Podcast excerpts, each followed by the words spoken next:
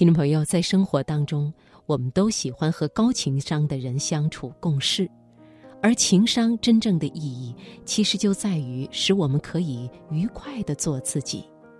好，今天晚上的节目，首先来分享蔡康永的文章。我希望你常常跟自己抬杠，常常跟世界抬杠。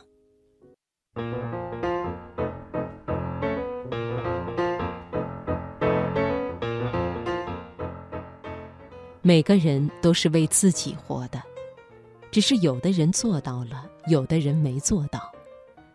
没做到的人当然不是不想做到，而是因为老是被别人误导，结果就很可惜的，一直没有真心的对自己，既没有真心的认识自己，也没有真心的爱护自己。就像每个人都想吃到真的黑松露。但如果随便的听信人言，应该就会不断的吃到好像是又似乎不是黑松露的东西，然后对黑松露感到失望。觉得这样很可惜的话，就对自己好一点儿，真心的对待自己一次吧。别人不会故意误导我们，他们只是把他们也想相信的事情不断的告诉我们。我们听从了，很少鼓起勇气面对，那真的是我们想要的生活吗？红灯停止，绿灯走，这是我们都要听从的，因为只有这样，我们才能安全顺利的在马路上通行。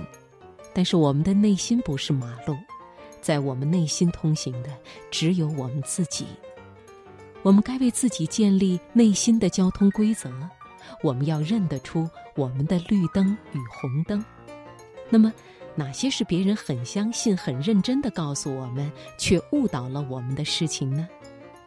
举一些例子。祝你天天快乐，这等于是抓了一把糖果塞满你的嘴，祝你每天就吃这个，说这个就是天下最美味的食物。又考第一名，真乖，很常听到，可惜也很混淆人心。一个班那么多人。只有一个第一名，那第二名到最后一名，好歹也该各搭配一句称赞的话吧。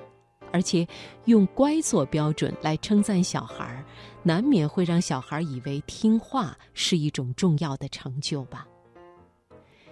有人大概觉得我是故意在抬杠，我是在抬杠，我们都应该练习这样的抬杠。把莫名其妙就压在我们身上的各种杠抬起来。移走，我希望你常常跟自己抬杠，常常跟世界抬杠。抬杠之后的明白，才是真的明白。糊涂不值得追求，豁达才值得追求。而豁达可不等于糊涂，心里糊涂的人不明白，豁达不了，内心也不会强大。别人为什么会跟我们抬杠呢？因为对方觉得我们糊涂，想唤醒我们，才跟我们抬杠。让自己尽可能变成一个明白的人，是非常过瘾，也非常值得的事。不管是透过抬杠，透过看书，透过闭关思考，透过生活的小打小闹，或是大起大落，都可以。